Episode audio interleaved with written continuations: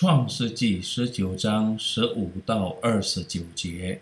天明了，天使催逼罗德说：“起来，带着你的妻子和你在这里的两个女儿出去，免得你因这城里的罪恶同被剿灭。”但罗德迟延不走。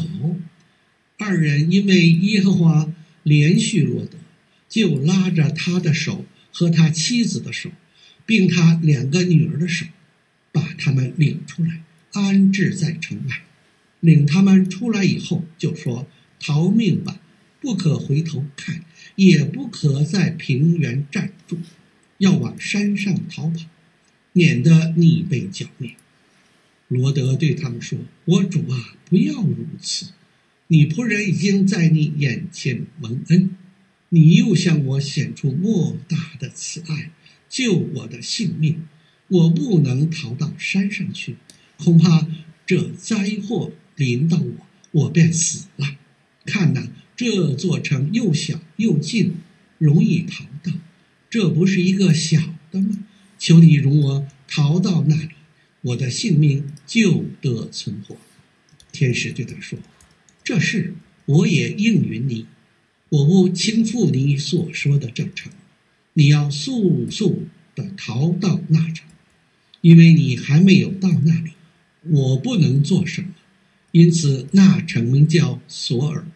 罗德到了索尔，日头已经出来了。当时，耶和华将硫磺与火从天上耶和华那里降于索多玛和蛾摩拉。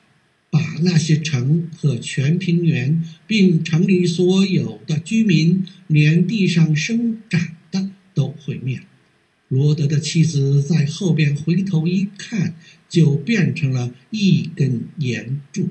亚伯拉罕清早起来，到了他从前站在耶和华面前的地方，向索多玛和蛾摩拉与平原的全地观看。不料那地方烟气上腾，如同烧窑一般。当神毁灭平原诸城的时候，他纪念亚伯拉罕，正在倾覆罗德所住之城的时候，就打发罗德从倾覆之中出来。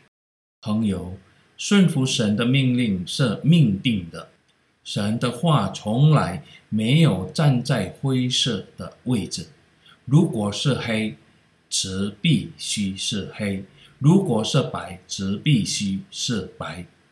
当我们不谨守、遵行神的律法时，我们必定会遭受后果，并不是说神是无情的，因为他是一位信实公义的神，所以他的每一句话必定是肯定的。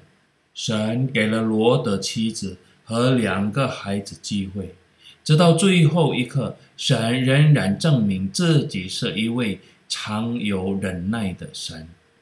当罗得迟延时，天使拉着他们的手，将他们带出索多玛和蛾摩拉。但发生了什么事呢？神在前面已经警告，不要回头看。罗德的妻子。无法抵抗内心的诱惑，他屈服往回看，最终变成了盐柱。不是说神不能帮助他，而是他选择了世界，因而不顺服神，违反神的命令。我们有时也经常这样做，不是吗？在这种情况下，我们不能责怪神。有人解释说，罗德的妻子想知道发生了什么事，但是也有人解释说，在这种情况下，他仍然贪心自己的财富。不管有多大的困难，请记住主耶稣的话：一个人不能侍奉两个主，不是爱这个爱那个，就是重这个。亲那个，你们不能又侍奉神，又侍奉玛门。罗德的妻子希望神握住他的手，但又不想失去索多玛和蛾摩拉。朋友，罗德的妻子，对我们已得救、成圣，并已经被赎回的人来说，都是一堂重要的课。我们是属于主耶稣，我们心中确实不可有别的，让神带领我们的生命。只有这样，我们才能得救，享受父神无尽的祝福。阿门。